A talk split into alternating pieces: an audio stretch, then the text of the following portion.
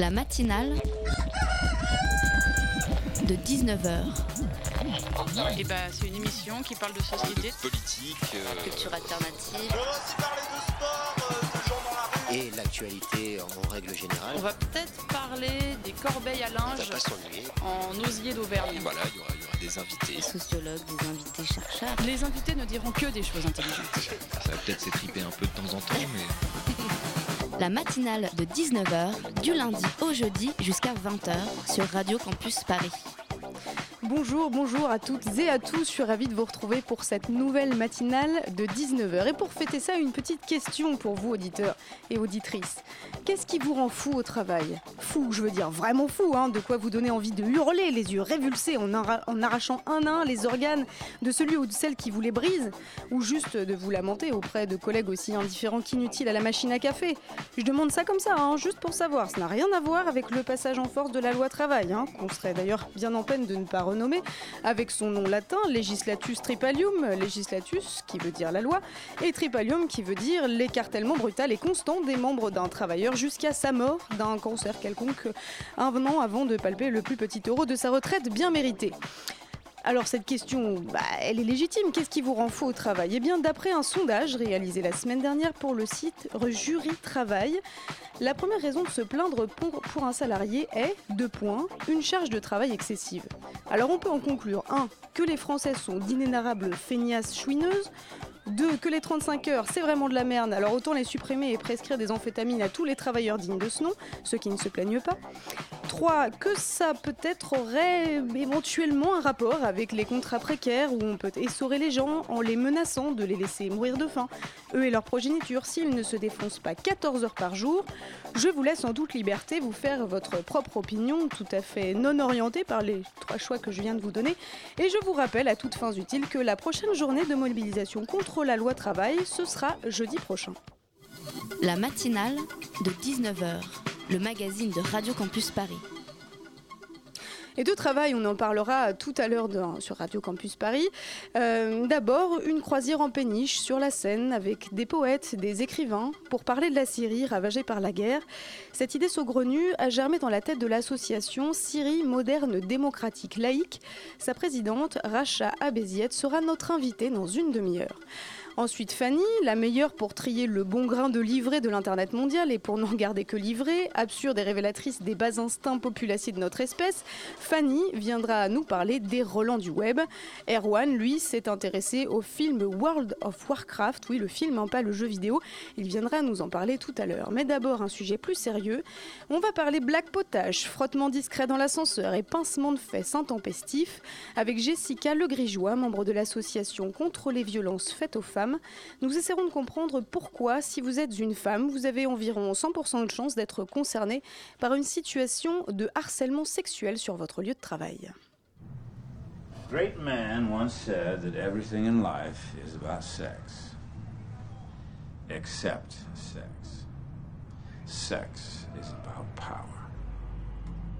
Vous aurez reconnu la douce voix du héros de House of Cards, euh, qui, en présence de, la charmante journaliste avec qui il a des rapports sexuels, lui explique euh, en termes choisis que tout dans la vie est rapport rapport au sexe, mais que le sexe, lui, a un rapport plus avec le pouvoir qu'autre chose.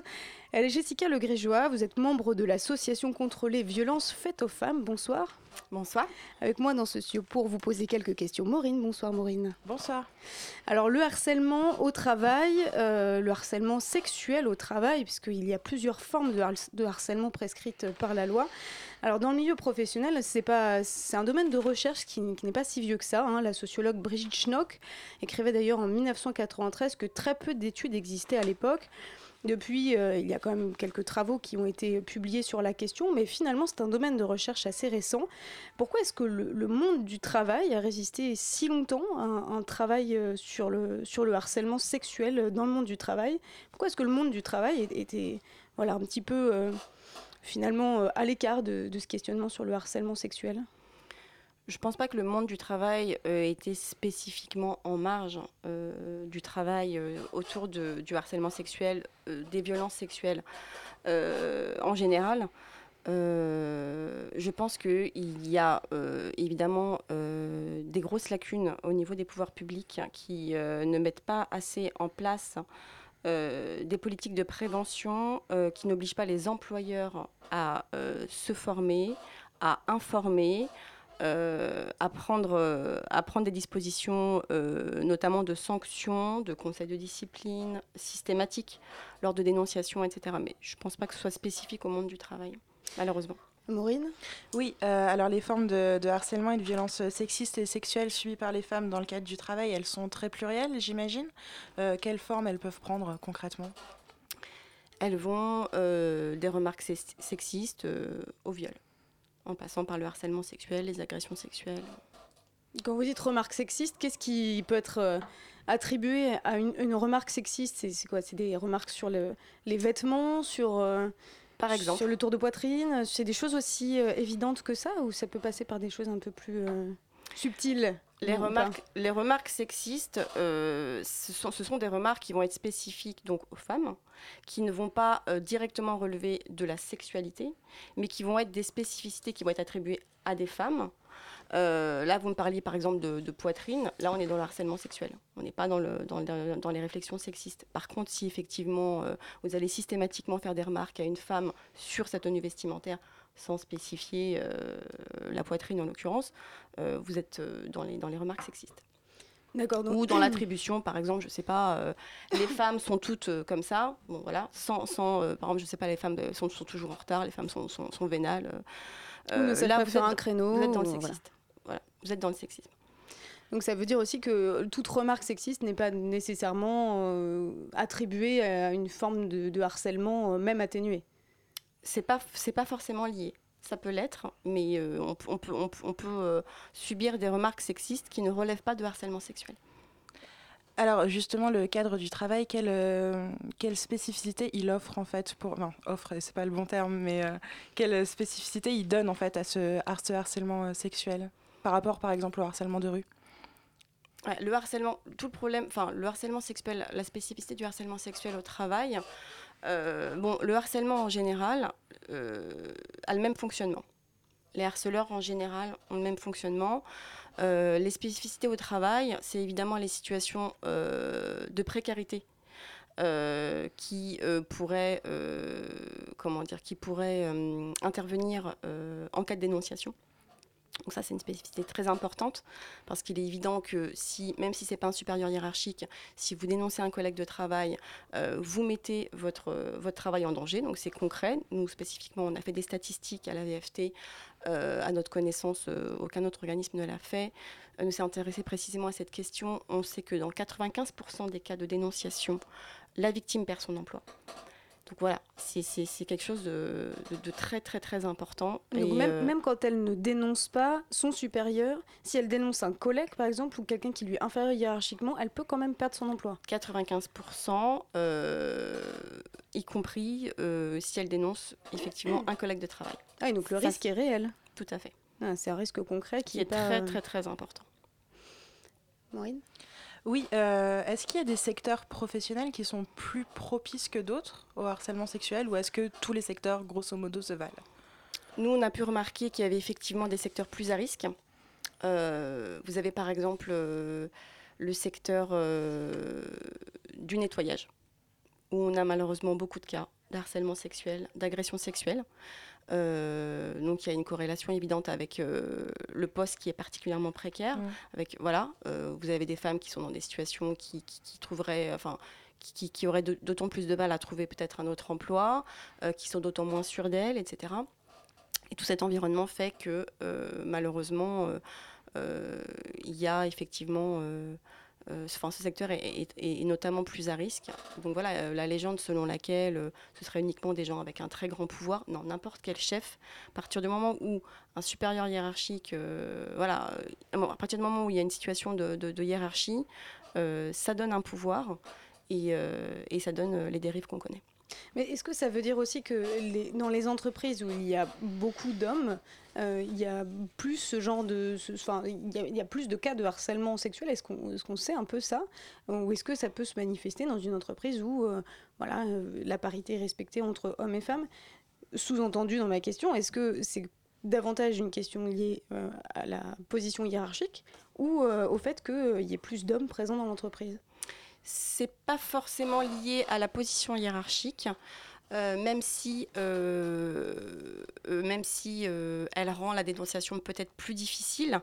par contre, les statistiques à savoir s'il y a les, environnements où il y a plus d'hommes veulent dire qu'il y a plus d'hommes que de femmes. Oui, c'est ça. Si ça, si ça aiderait à. Est-ce que ça favorise un climat dans lequel, euh, en parlant de, de, blagues, de blagues potages entre guillemets, bien sûr, euh, ce genre de choses dans des environnements qui sont très masculins, euh, disons que ça passe mieux. C'est pas le genre de. Voilà, il y a moins de voix féminines pour dire, dis donc ça va comme ça, euh, ça va comme ça, les grosses blagues ou les remarques sur euh, une femme qui va passer sur un écran de télé dans un hall euh, et tout le monde se, tout le monde rit bruyamment. J'ai ça parce que c'est des situations que j'ai moi-même vécues et que beaucoup de femmes ont vécues d'ailleurs, ou voilà, simplement des remarques sur une fille qui passe dans la rue entre collègues de boulot quand il y a beaucoup plus d'hommes, ça, ça passe en fait. Effectivement, dans les, dans les milieux essentiellement euh, masculins, euh, il y a un phénomène de groupe, euh, voilà, il y a une, voilà, une assurance. Ah, on n'ose pas parler d'émulation, mais pas loin. Oui, effectivement. les femmes qui sont en moins grand nombre, évidemment, vont être moins entendues, vont se sentir moins en confiance. Et voilà, si, si, vous avez 10 hommes qui, qui ont l'habitude de blaguer euh, sur des remarques euh, sexuelles ou sexistes et que vous avez trois femmes en face, c'est bien sûr plus compliqué de se défendre et plus compliqué de s'élever en disant, en, disant voilà, je, ne veux pas que ce soit banalisé. Parce qu'évidemment, plus c'est banalisé par un grand nombre, plus c'est compliqué de s'élever et même d'avoir conscience soi-même que ce n'est pas tolérable. Oui, c'est ce que j'allais vous demander. C'est-à-dire que dans les faits de harcèlement euh, sexuel, quand, quand les faits vont jusqu'au harcèlement, parfois, enfin c'est même très souvent le cas, il y a un climat aussi qui va avec, c'est-à-dire un climat de, voilà, de, blagues. On l'a vu dans l'affaire Beaupin aussi, euh, qui a permis de faire éclater les choses euh, très, euh, très récemment. à l'Assemblée nationale en particulier, il y a un climat, entre guillemets, de, de blague potage dans lequel les faits de harcèlement sexuel n'apparaissent pas comme tels parce que justement, il y a un climat qui banalise les remarques sexistes. on se souvient tous de la, de la scène complètement surréaliste de Cécile Duflot se faisant moquer pour une robe. c'est, enfin, voilà, ce genre de choses est permis aussi parce qu'il y a moins de femmes et donc il y a moins de, il y a moins de possibilités de tempérer ce climat-là. Effectivement, votre question est intéressante parce que, euh, dans les, évidemment, dans les, environnements dans lesquels on banalise les remarques sexistes, en général, c'est évidemment un terreau plus fertile au harcèlement sexuel et aux violences sexuelles en général. Euh, parce qu'on euh, nie la femme en tant qu'être humain, on lui, attribue des spécificités, souvent négatives, on l'objectise. Donc à partir de ce, terreau-là, bien sûr, euh, vous avez plus facilement euh, des, des, des, émergences de violences sexuelles. Euh. Maureen. Oui, euh, justement, on en parlait là à l'instant avec euh, l'affaire Beaupin, le problème du harcèlement et des violences sexuelles euh, faites aux femmes dans le cadre du travail, il est devenu particulièrement visible hein, dans l'espace public et sur la scène médiatique. Est-ce que vous pensez que cette visibilité, elle va vraiment être opérante pour faire avancer la, la lutte ou est-ce qu'à votre avis, ça va plutôt retomber dans un silence plutôt poli, plus poli que gêné d'ailleurs? Ça va peut-être dépendre aussi de l'ampleur de l'enquête. Euh, pour l'instant, euh, voilà, ça ne fait que commencer. Ça va peut-être dépendre, euh, dépendre des magistrats, ça va dépendre de beaucoup de choses. Nous, on espère évidemment qu'il va y avoir une prise de conscience des pouvoirs publics. On espère que cette prise de conscience va se traduire par, des, actions concrètes, des mises en place concrètes, notamment sur le plan législatif. Euh, mais bon, c'est toujours difficile de, de prévoir, de prévoir euh, comment les pouvoirs publics vont, vont, gérer cette affaire. La matinale de 19h, du lundi au jeudi jusqu'à 20h sur Radio Campus Paris.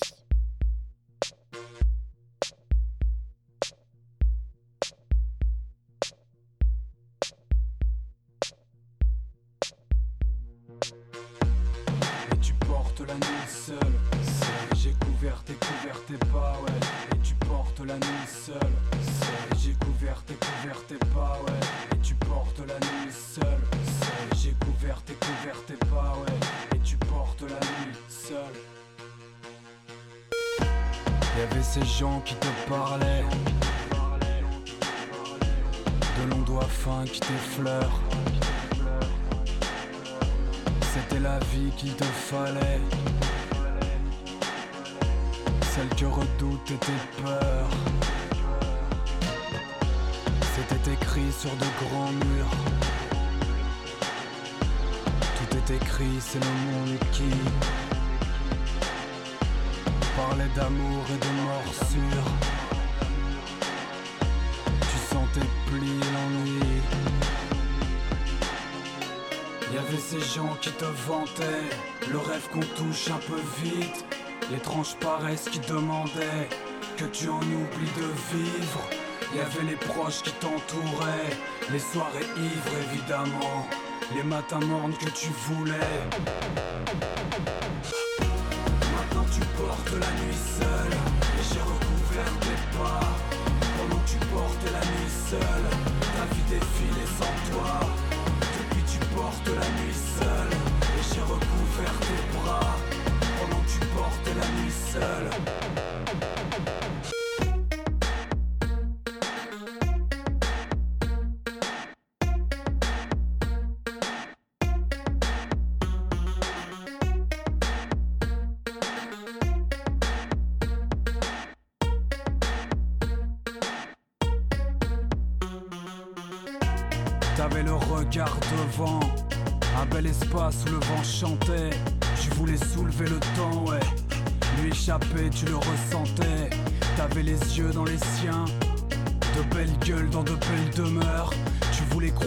Qu'on parte là ou qu'on parte ailleurs.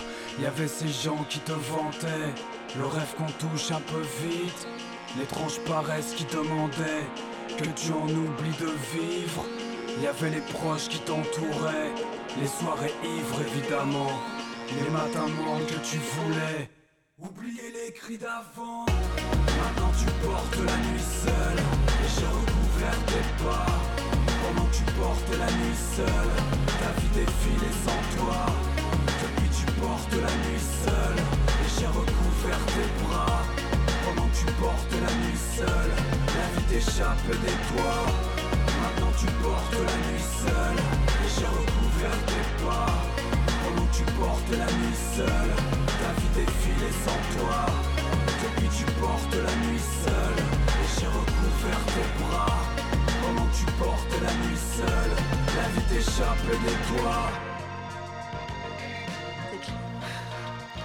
Vous êtes toujours sur Radio Campus Paris et nous écoutions La Nuit de TP, TEPRM ARM.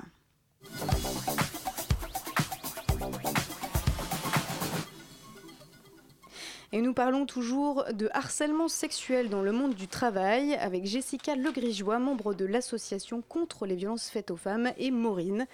Euh, moi, j'aimerais reprendre en quelques mots sur l'affaire Beaupin, puisque c'est quand même celle qui a occupé le terrain médiatique ces derniers temps.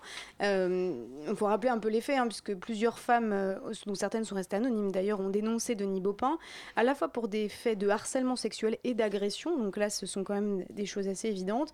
Ça va de remarques salaces au, au SMS, plusieurs centaines de SMS par jour, en passant par cette porte-parole d'Europe Écologie Les Verts plaquée contre un mur par la poitrine. Enfin, ça a été ça a été très loin. Euh, donc tous ces faits sont prescrits, une enquête a été ouverte et euh, trois des, des, victimes ont été euh, entendues par la brigade de la répression de la délinquance contre la personne. Mais moi j'ai envie de vous demander, Jessica Legrégeois, dans la, cette affaire, tout le monde en tout cas tous les hommes politiques appartenant à Europe Écologie Les Verts, qui ont été interviewés après cette histoire, ont tous dit mais on savait, mais on n'a rien dit. Et personne n'a parlé. Alors les victimes n'ont pas parlé évidemment tout de suite, mais tout le monde savait et personne n'a rien dit. Est-ce que euh, c'est lié aussi à un climat qui fait que euh, les gens n'ont pas conscience que le harcèlement sexuel, c'est d'abord une violence? Alors, effectivement, euh, le harcèlement sexuel n'est toujours pas identifié comme une violence. Bon, en même temps, c'est souvent par les, par les agresseurs que ce n'est pas identifié comme tel. Donc, c'est pas du tout une analyse, objective. Après, la spécificité quand même au niveau du milieu politique, c'est que c'est un milieu dans lequel si euh, votre, euh, votre confrère euh, est accusé d'harcèlement ou d'agression, c'est tout le parti politique qui est éclaboussé.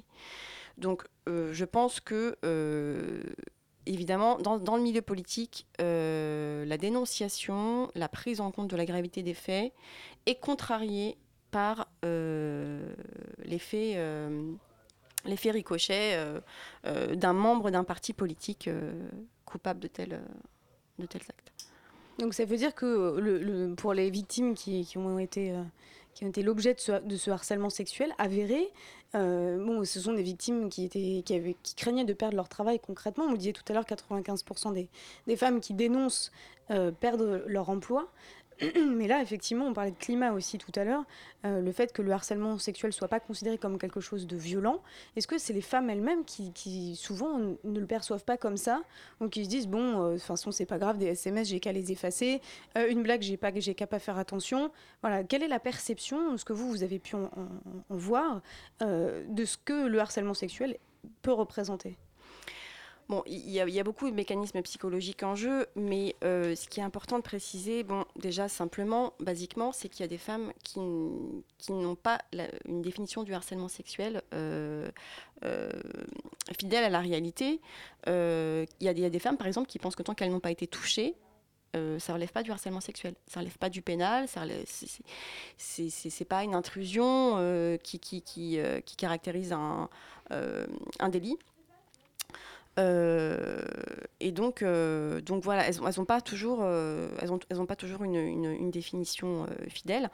Ensuite, c'est vrai que les femmes ont tendance à culpabiliser, à beaucoup trop culpabiliser. elles ne veulent pas dénoncer, elles ne veulent pas faire de scandale, elles ne veulent pas non plus être, être essentialisées à un rôle de victime, alors que les victimes ne devraient jamais culpabiliser de ce qu'elles ont vécu. Et malheureusement, une victime va culpabiliser va avoir peur d'être essentialisée. Euh, après, essentialiser, ça veut, essentialiser à son rôle de victime, c'est-à-dire qu'on ne la voit plus que comme une victime. D'accord. Euh, et, euh, et dans, dans, le milieu politique, là où c'est complexe pour les femmes politiques, c'est que certes, ce sont des femmes de pouvoir, donc on pourrait se dire oui, ce sont des femmes de pouvoir, donc, euh, donc elles devraient dénoncer plus facilement, mais c'est aussi parce qu'elles qu'elles ont un, rôle de pouvoir qu'elles peut-être qu'elles là, là c'est mon analyse personnelle, qu'elles culpabilisent aussi et qu'elles veulent se rassurer en se disant qu'elles contrôlent la situation, etc. Voilà, ça est la responsabilité collective quand on fait partie d'un parti politique, je pense malheureusement parasite euh, les, mécanismes de défense euh, oui, contre ces, contre ces agressions et ce harcèlement. Maureen. Oui, euh, alors justement, euh, avec votre, euh, votre association, vous voulez vraiment redonner hein, la parole aux victimes et les accompagner, plus que les prendre en charge, hein, dans une démarche dont elles vont rester vraiment les seules maîtresses, les seuls chefs d'orchestre. en faisant ça, vous voulez permettre aux femmes de se réapproprier justement leur statut de sujet actif, décidant par rapport à un, statut de victime qui serait plutôt, plutôt passif. ce recouvrement du statut de sujet, j'imagine qu'il est vraiment primordial déjà pour libérer la parole des femmes dans le cadre du travail et dans le cadre de la lutte euh, contre le harcèlement euh, en général oui, tout à fait. Euh, donc effectivement, nous, on, la victime, évidemment, on n'a pas du tout une démarche paternaliste. On les incite pas à porter plainte. On les incite à se faire confiance, à s'écouter. et à partir du moment où elles décident que telle voix sera celle qui la rapprochera vraisemblablement le plus de la résiliation. Euh, elles, le, elles, le, font et on les suit. Et pardon, ce sont des femmes qui viennent vers vous ou c'est vous qui allez vers elles? Comment ça se passe concrètement? Elles nous contactent. ce sont des femmes qui vous contactent Tout à fait, par mail euh, ou par téléphone. Donc ce sont des femmes qui ont déjà conscience qu'il y a un problème Généralement, quand les femmes nous contactent, c'est qu'elles sont déjà décidées euh, à se battre. Ce qui est déjà un premier pas. Tout à fait. Tout à fait. À partir du moment où elles, nous contactent, c'est qu'elles sont a priori dans une démarche euh, de dénonciation et de combat. Et en même temps, en parallèlement à, cette, euh, à ce procédé de, de, recouvrement du statut de, de, sujet pour les femmes, vous luttez aussi pour que euh, la parole de l'agresseur, elle ne devienne pas une sorte de, de contre-histoire, hein, d'une histoire qui viendrait décrédibiliser euh, celle, de, celle de, la, de la femme qui, qui prend position pour, pour se battre. Comment vous faites justement pour que la parole de la femme ne soit pas décrédibilisée par celle de l'homme? Nous déjà, euh, on, a, voilà, on a tout un processus bien précis. Euh, on, reçoit les femmes plusieurs heures, on, écoute leurs témoignages, etc. elles ont toujours des témoignages très circonstanciés. Euh, on analyse, euh, on, analyse donc les, faisceaux d'indices concordants, euh, parce qu'en matière de preuves, surtout en cas de harcèlement sexuel, c'est quand même compliqué pour les femmes. hein. Généralement, tout le monde n'est pas aussi imprudent que, que Monsieur Bopin, donc c'est compliqué. Et ce qu'on essaye aussi, c'est- très important pour nous, c'est de faire comprendre, enfin, il faut absolument que les magistrats soient mieux formés pour mieux comprendre la parole des victimes, pour comprendre qu'une victime qui peut être incohérente, qui peut avoir une chronologie un peu bousculée, euh, n'en est pas moins euh, crédible, euh, qu'elle est traumatisée. Et donc, on, essaye vraiment, ben, et puis spécifiquement dans le cadre du travail, on a envie de dire déjà tout simplement, enfin, quelle femme déciderait de, saboter sa carrière professionnelle en inventant une agression ou harcèlement Enfin voilà, enfin, soyons lucides. Donc voilà, on essaye vraiment de, de les diriger. Donc on les dirige vers des avocats très compétents. Et euh, donc voilà, on, on les aide à retrouver une chronologie. euh, et, à partir, et généralement, voilà, à partir du moment où on est vraiment à l'écoute de la victime, qu'elles ont des discours, euh, un récit circonstancié et avec des preuves, parce que elles en ont quand même souvent. C'est quoi les preuves? C'est des SMS, des emails C'est quoi concrètement? Très rapidement, on Ça va peut être- Bien sûr, ça peut être des témoignages concordants, ça peut être des SMS, des mails. Euh, et puis voilà, avec à l'appui évidemment des, an- des- des ex- des expertises médicales hein, qui confirment que, ben, à un moment donné, avant d'être dans cet environnement professionnel-là, elle allait très bien. Tout d'un coup, elle tombe en dépression. Voilà, c'est tout un faisceau d'indices euh, qui, qui va crédibiliser la parole de la victime. Hum, Donc cette parole, elle se, elle se construit, euh, elle se construit et bon, il faut pas aller voir la police tout de suite. Il faut prendre le temps de, de faire les choses, les dans l'ordre. On peut aller voir la police tout de suite, si on, on sent d'aller voir la police tout de suite. Mais effectivement, euh, voilà, nous sommes formés pour, euh, pour accompagner, pour encadrer les victimes. Et, euh, enfin, sur le plan psychologique, euh, on, est formé pour les accueillir euh, dans des conditions décentes. Merci beaucoup, Jessica vous. d'avoir été avec nous. Je, vous rapp- je rappelle que vous êtes membre de l'association contre les violences faites aux femmes, la FTV. L'association, euh, j'invite les auditrices et les auditeurs qui nous écoutent euh, par millions euh, à aller sur leur site, car vous y trouverez conseils, informations, communiqués sur tout, tout un tas de choses très intéressantes. Merci encore à vous et puis à Maureen d'avoir été avec moi dans ce studio.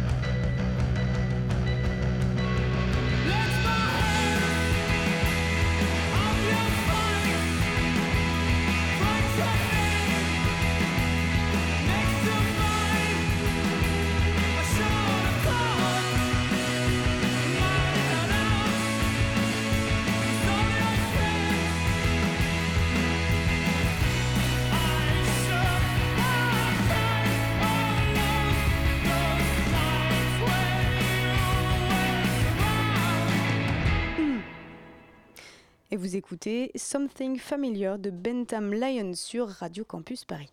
La matinale de 19h du lundi au jeudi jusqu'à 20h sur Radio Campus Paris.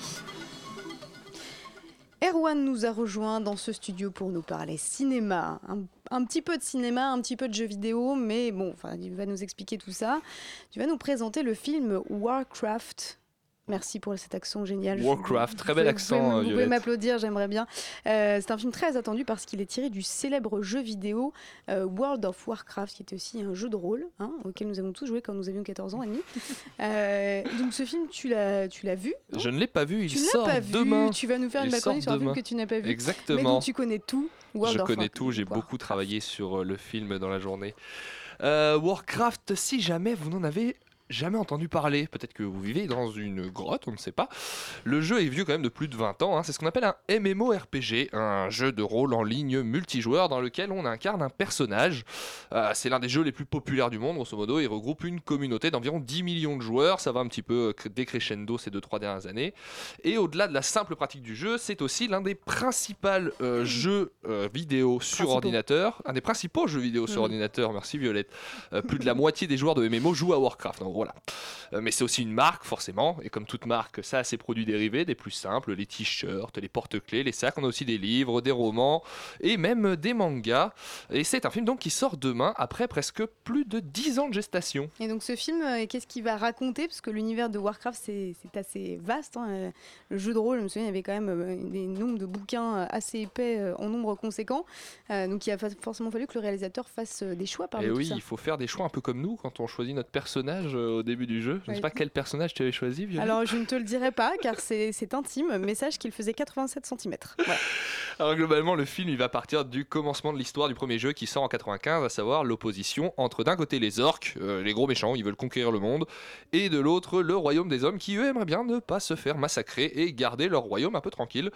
Euh, le film devrait présenter les choses de façon un peu plus simpliste que dans le jeu, un peu plus rapide, en trichant un petit peu avec l'histoire, et on devine déjà dans la bande-annonce qui est sortie que l'enjeu du film ce sera la capacité des hommes à accepter un orque parmi eux. Cet homme, cet orque qui s'appelle Durotan, si jamais euh, ce personnage vous parle dans le jeu, et il va les rejoindre pour les aider à trouver une issue favorable au conflit. Cette simplification, à mon avis, ça ne va pas plaire à tous les, les gamers et geeks euh, qui, ont, qui ont apprécié autant le jeu vidéo. Ouais, Il y a beaucoup de choses euh, qui les inquiètent, les gamers, et c'est justement de ça dont on va un petit peu parler. L'histoire, c'est une des choses qui les inquiète, mais c'est pas la principale, parce qu'en effet, quand on annonce la création d'un film sur Warcraft, les gamers déjà savaient que c'était pas adaptable réellement en film, rien que par la forme du récit. Un film, c'est un récit avec un héros qui a une quête à accomplir, des opposants. Euh, les opposants, c'est les méchants, mais le héros du film, il est universel. Tu peux regarder le film, vous pouvez regarder le film n'importe quand, n'importe où. Ce sera toujours le même personnage qui sera le héros, alors que dans un MMORPG, un jeu de rôle massivement multijoueur, euh, le héros, c'est vous qui le choisissez. Et l'histoire s'adapte un petit peu à ça. Et c'est là toute la complexité, justement, d'adapter un jeu de rôle massivement multijoueur au cinéma, contrairement à d'autres jeux où le héros est plus clairement défini. Alors là, l'histoire principale, il y a toute la flopée de détails qui font le charme du jeu et auxquels les fans feront sans doute très attention. Le réalisateur du film, Duncan Jones, qui est le fils de David Bowie. Petit point culture Ah. a déclaré vouloir proposer une œuvre qui ne parlera pas qu'aux fans, mais aussi au grand public. Et ça, forcément, ça fait peur aux fans qui ont peur que certains points soient édulcorés. Et enfin, il y avait quelques inquiétudes aussi sur la technique qui serait utilisée pour représenter à l'écran des personnages d'Heroic Fantasy de façon la plus réaliste possible. Mais euh, ça fait 10 ans que le film est en préparation, donc euh, pourquoi ça a pris euh, aussi longtemps? Parce que 10 ans, on a le temps de faire 10 films. On a le temps de faire 10 films, on peut faire toute une saga Avengers en, en 10 ans. Euh, simplement parce que Blizzard, donc Blizzard c'est l'entreprise de studio qui possède les droits pour World of Warcraft et qui exploite le jeu, c'est une boîte qui est assez exigeante hein, sur ses projets. Ça a tendance à un peu effrayer les réalisateurs qui ont refusé, quitté le projet, ou même qui se sont fait virer. Il y en a deux, trois qui ont été refusés pour le rôle. Au début du, du projet en 2006, il y avait la rumeur Steven Spielberg euh, qui euh, n'était pas vraiment fondée. Il y a eu des discussions, ça s'est pas concrétisé. Le projet, il a été ensuite confié à Sam Raimi, qui pendant trois ans n'a réussi à rien faire du tout avant que Duncan Jones n'arrive, l'actuel réalisateur, pour reprendre le projet. Et c'est pour ça que ça a pris aussi longtemps. Alors l'exigence de Blizzard, c'est plutôt bon signe pour les fans, puisque ça doit les rassurer, j'imagine, euh, puisqu'une grosse, c'est une grosse entreprise hein, qui va pas laisser euh, une licence aussi importante se faire euh, saccager par un réalisateur sans scrupules. Oui, ce serait quand même bête qu'une grosse boîte laisse sa licence se faire saccager pour de l'argent. Alors oui, il y a beaucoup de choses pour, euh, qui peuvent rassurer les fans justement à ce niveau-là. Euh, Duncan Jones, il faut savoir que c'est un gros fan de Warcraft et de Blizzard. Il connaît tous les jeux par cœur. En interview, il a déjà fait ses preuves beaucoup de fois devant la presse. Euh, et les images qu'on a pu voir qui sont sorties des studios euh, pour euh, mettre en scène les personnages d'Heroic Fantasy, les orques notamment, si tant est que ce soit réaliste de montrer des orques, les orques seront plutôt réalistes. Le gros enjeu du film, au-delà de l'enjeu économique, on parle quand même d'un budget de 160 millions d'euros qu'il faudra rendre rentable, c'est de relancer l'Heroic Fantasy comme étant le genre à la mode pour les grosses productions à une époque où c'est plutôt justement les films de super-héros qui sont à la mode et c'est quelque chose que n'a pas réussi à accomplir la trilogie du Hobbit de Peter Jackson qui a eu du mal à rentrer dans les frais et à plaire à tout le monde.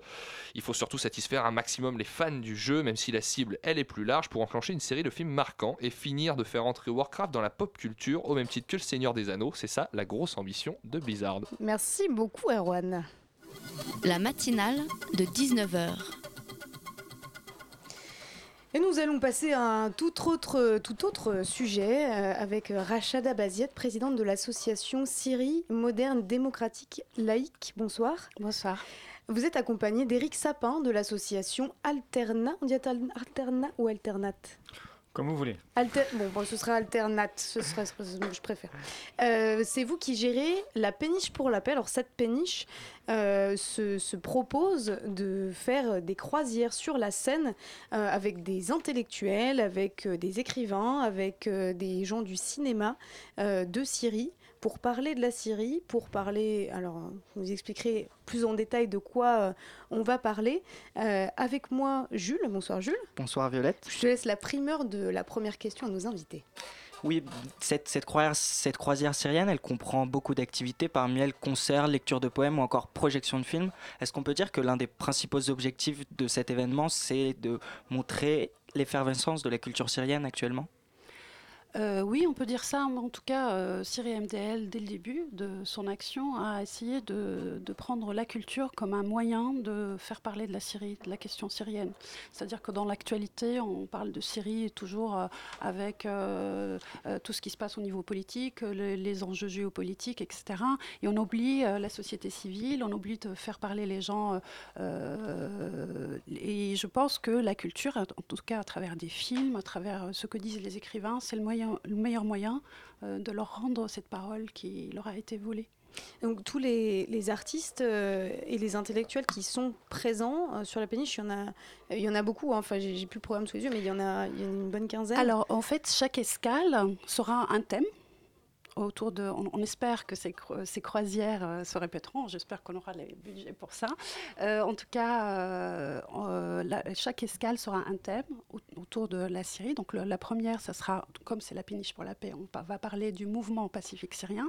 Donc, les, invités, oui, il y a deux auteurs qui ont écrit un livre récemment, mais il y a aussi une comédienne qui a participé aux premières manifestations pacifiques à Homs, qui est une des icônes de- des- premières manifestations pacifiques en Syrie. Il y a des activistes qui ont participé, qui ont parlé, les premiers à parler de désobéissance euh, civile, euh, les premiers donc, euh, qui, ont participé à ce qu'on appelait la grève de la dignité, c'est-à-dire ne pas payer ses factures, d'autres moyens que les armes pour protester, pour contrer, euh, pour contrer, euh, donc, euh, le régime. Donc c'est pour rappeler cette période qu'on a tendance à oublier, Oui, cette qu'on où- rende- qu'on on va leur rendre la parole à travers ça. Et puis il y a une projection d'un film qui n'a été euh, que très très peu projeté en France, donc euh, Home. Et là, c'est vraiment une ode euh, à, l'art, hein, parce que ce sont des comédiens, des danseurs qui essayent, dans, dans le marasme de la guerre, malgré la tourmente, de continuer à danser, à s'exprimer. Et c'est filmé de manière très poétique. Ce sont des corps euh, filmés euh, de, de façon très proche et, on- qui continuent à, à essayer de s'exprimer, des artistes qui essayent. euh, donc je vous invite vraiment à le voir, c'est- très très beau. D'ailleurs, on peut retrouver la, la bonne annonce de ce film sur votre, sur votre site. Oui. Euh. Sur le, en, bas du, du programme. Nous sommes très reconnaissants justement à l'auteur parce qu'il n'a pas été projeté au cinéma euh, de nous avoir accordé euh, donc, les droits de le diffuser. Parce qu'il faut rappeler que cette période euh, dont vous parlez, la première période de, euh, de contestation en Syrie, euh, je sais pas, peut-être les auditeurs se souviennent de, de ces images des manifestations de dos, où euh, les manifestants manifestaient avec, avec des pancartes, ils se faisaient filmer, mais ils, se, ils tenaient les pancartes au-dessus de leur tête et ils étaient eux-mêmes de dos pour pas qu'on puisse les reconnaître. Voilà, toutes ces, tous ces activistes-là, aujourd'hui, ils sont, ils sont très souvent en, exil, ou malheureusement ils sont décédés à cause de la guerre. Est-ce que les, les personnes, les artistes, écrivains qui sont, euh, dans, qui, qui sont sur cette péniche, euh, ce sont, ils sont tous en exil ou est-ce que certains euh, sont encore parfois en Ceux que nous, nous avons invités, oui. Ils sont tous en exil, bah, est-ce qu'ils pourraient aussi faire les Il y a- allers-retours entre le... il y a très hein, peu mais- d'activistes qui ont. Nous avons la chance de- de- de- de- d'accueillir trois personnes, donc trois activistes qui ont participé, qui ont été les organisateurs du mouvement de la non-violence syrienne, et un autre activiste qui était un des organisateurs des comités, locaux euh, de coordination de la révolution, donc à Mouadamiya, dans la, route, la Routa occidentale, dans, dans la banlieue de Damas. Et c'est des gens qui ont vécu des choses très dures. Euh, le- les auteurs euh, du livre, dans Maj Deldik, donc le, livre il sort chez Don Quichotte. Il est sorti récemment. hein, ça s'appelle À l'est de Damas, au bout du monde. C'est un témoignage d'un révolutionnaire syrien et c'est un livre qui commence avec les premières manifestations jusqu'à récemment, enfin quand il a quitté la Syrie en 2014 et qui couvre cette période euh, de, lutte pacifique jusqu'à premières armes, la- l'apparition, la famine, le siège, la- l'attaque chimique. Euh, il retrace tout cela. Et nous, aujourd'hui, on voudrait s'interroger justement, puisqu'on parle de paix, puisque c'est la péniche pour la paix, euh, de donner la parole à ceux qui ont parlé par des moyens pacifiques, euh, qui ont porté euh, ce mouvement et, euh, et de les réunir donc autour de, ces traversées et d'inviter les Parisiens, les Franciliens à venir discuter avec eux, à venir découvrir donc euh, ceux qui ont fait ce mouvement et qui l'ont créé et qui, Et euh, qui je sont pense, toujours là aujourd'hui alors pour en parler. malheureusement beaucoup, euh, oui, alors ce- ce- ces personnes-là sont en exil euh, et beaucoup d'entre eux ont été, euh, comme vous dites, euh, tués, euh, d'autres euh, croupissent encore dans les geôles. Oui, bien sûr, parce du- qu'il y a un certain nombre de régime. prisonniers Euh, aussi, On est, on à plus de- recensé à plus de 60 000 euh, prisonniers tués en prison. hein. Donc voilà, euh, donc face à cette répression, de dire euh, ce qu'il en est, ce qu'il en reste aujourd'hui. Et, euh, et notre but, c'est à chaque escale de trouver un thème, de d'inviter des personnes et d'ouvrir le débat sur une question syrienne et une question qui touche euh, aussi cette actualité.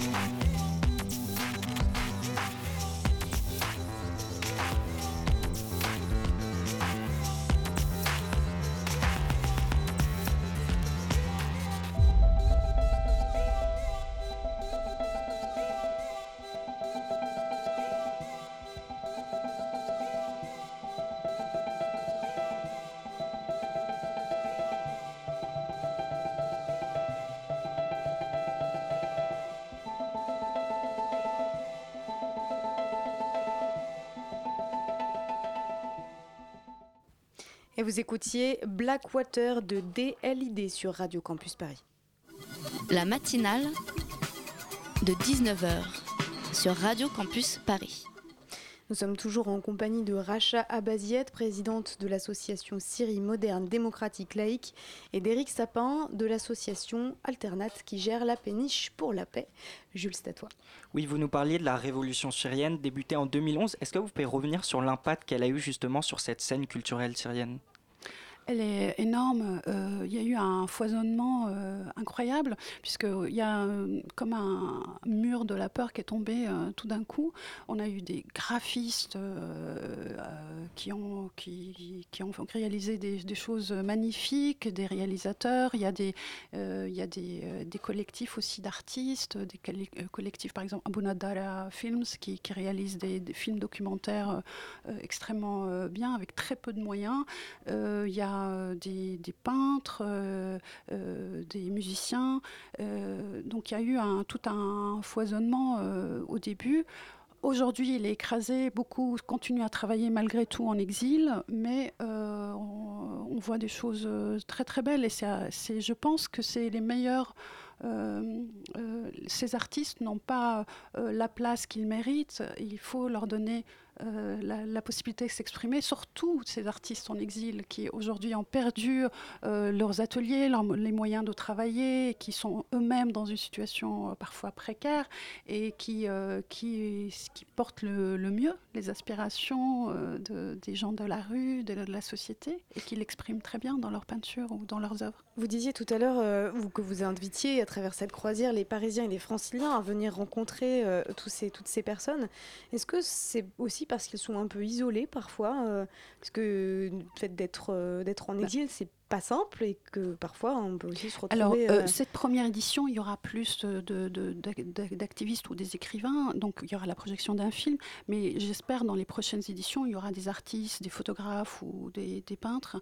Et, et je, je, pense que oui, j'invite les gens à discuter avec eux, à découvrir leur travail, mais j'aimerais bien aussi qu'il y ait un échange avec, avec d'autres artistes qui ne sont pas, parce que euh, les artistes syriens, on les interroge toujours, on, les réunit toujours parce qu'ils sont syriens, qu'il faut qu'ils parlent juste euh, d'eux-mêmes parce qu'ils sont juste des artistes en exil, mais ils ont aussi un art, ils ont aussi une peinture et, l'idéal pour moi, ce serait de faire résonner leur voix avec d'autres artistes, d'autres photographes et euh, d'inviter des gens qui s'intéressent aussi à la série et qui, qui, qui, qu'il y ait des moments d'échange. Voilà, qu'on parle pas. Mais en tout cas, on peut en parler, mais différemment, de manière quotidienne, de, mm de, des gens qui vivent, qui essaient de survivre. On les oublie souvent. On parle juste euh, des Syriens euh, comme euh, soit des victimes, soit le mot Syrie qui commence à faire peur. Et moi, j'ai envie de dire oui, qu'il y a des gens sur place qui essayent de créer, de survivre malgré tout, et, qu'on oublie souvent de, leur donner la parole. Alors, Eric Sapin, on ne vous a pas entendu jusque-là, c'est vous qui gérez la, péniche pour la paix. comment est-ce que est venue cette idée euh, d'une croisière euh, sur la Seine? C'est en plus assez long parce que ça commence à 15h. Euh, ensuite, à 22h30, le film est projeté jusqu'à minuit. Donc, si on veut, on peut rester de 15h à minuit sur, mmh. sur la péniche. voilà. comment est-ce que vous est venue cette idée de créer une, croisière sur la Seine pour parler mmh. de la Syrie avec des artistes? Alors, bon, d'une part, c'est Racha et son association qui ont été vraiment très, très créatif, je dirais, dans l'imagination euh, de l'événement.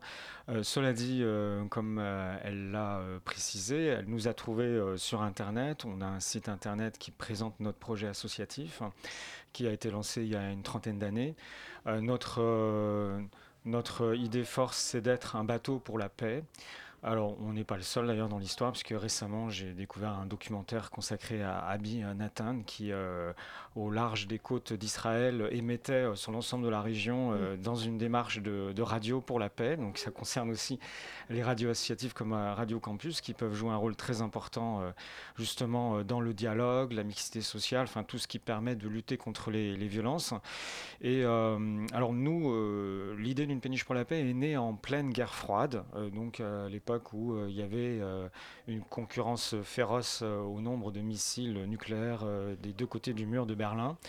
Et c'est venu de jeunes qui étaient très actifs, engagés dans une association qui s'appelle le Service civil international, qui organise des chantiers internationaux de jeunes dans un esprit de faire vivre aux jeunes l'expérience fondatrice que l'on peut euh, créer euh, ensemble, construire ensemble plutôt que de s'entretuer. Euh, même si on n'a pas la même langue, pas la même nationalité, voire pas les mêmes opinions. et donc, c'est dans cette mouvance-là qu'est née l'idée d'une péniche pour la paix. Et ensuite, par rapport à votre réaction sur l'habitude des bateaux dans Paris plutôt dédiés au tourisme, je dois dire que moi, ça fait une dizaine d'années que je suis responsable du bateau et j'ai vraiment été choqué de voir qu'effectivement, euh, l'activité des bateaux dans Paris est essentiellement lucrative pour le coup. Et donc, si on fait du lucratif, on n'a pas le temps. On n'a pas le temps euh, de faire des événements qui sortent de l'ordinaire. Et donc euh, de faire se rencontrer les gens aussi. Exactement, et, notamment d'aborder des sujets qui sont à la fois complexes, effectivement, la Syrie, l'actualité, le lien entre le vécu terrible d'un peuple actuellement avec nos responsabilités y compris à nous, de Parisiens, de Franciliens. Nous sommes responsables, comme tous les citoyens du monde, de ce qui se passe en, Syrie. Euh, c'est compliqué à penser, euh, c'est compliqué à assumer. Euh, et, et, du coup, bon, partout où on est, utilisons nos moyens aussi pour ouvrir la porte au dialogue, à la rencontre, à l'échange, pour pouvoir mieux assumer nos responsabilités citoyennes. Bah écoutez, je suis, navrée, je suis obligée de vous couper car nous arrivons malheureusement au terme de cette interview, mais je, rappelle aux éditeurs que vous pouvez euh, retrouver euh, le programme de cette, de, cette croisière sur la Seine qui donc n'a rien de touristique, qui se déroule sur la péniche pour la paix. Euh, l'association s'appelle Syrie moderne démocratique laïque SMDL. Vous pouvez la retrouver sur internet, c'est assez facile. Et euh, je vous invite à, aller voir un peu euh, si ce programme vous intéresse. Merci à tous les deux d'être venus sur Radio Campus Paris.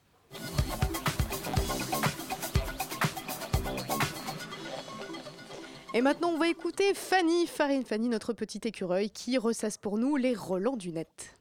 Bonsoir à tous, j'espère que vous êtes prêts pour de nouveaux relents du web bien pourris. Hein, oui, la revue de web dont personne ne veut, du coup je m'en charge. Alors les gens stylés hein, qu'on a vus sur le web cette semaine, ce sont les Animal Avengers. Alors qui sont-ils? C'est un groupe de bénévoles de Sao Paulo, c'est quatre vétérinaires, un chirurgien dentiste et un designer 3D. Et là vous me dites, quel rapport? Et là je vous dis, mais ce sont des sauveurs, voilà, des sauveurs d'animaux, des sauveurs de tortues. Ils ont sauvé Freddy, c'est une tortue qui a, qui a survécu à un incendie au Brésil, euh, qui a brûlé les trois quarts de la carapace. elle était brûlée carrément de partout, elle n'avait pas mangé depuis 45 jours.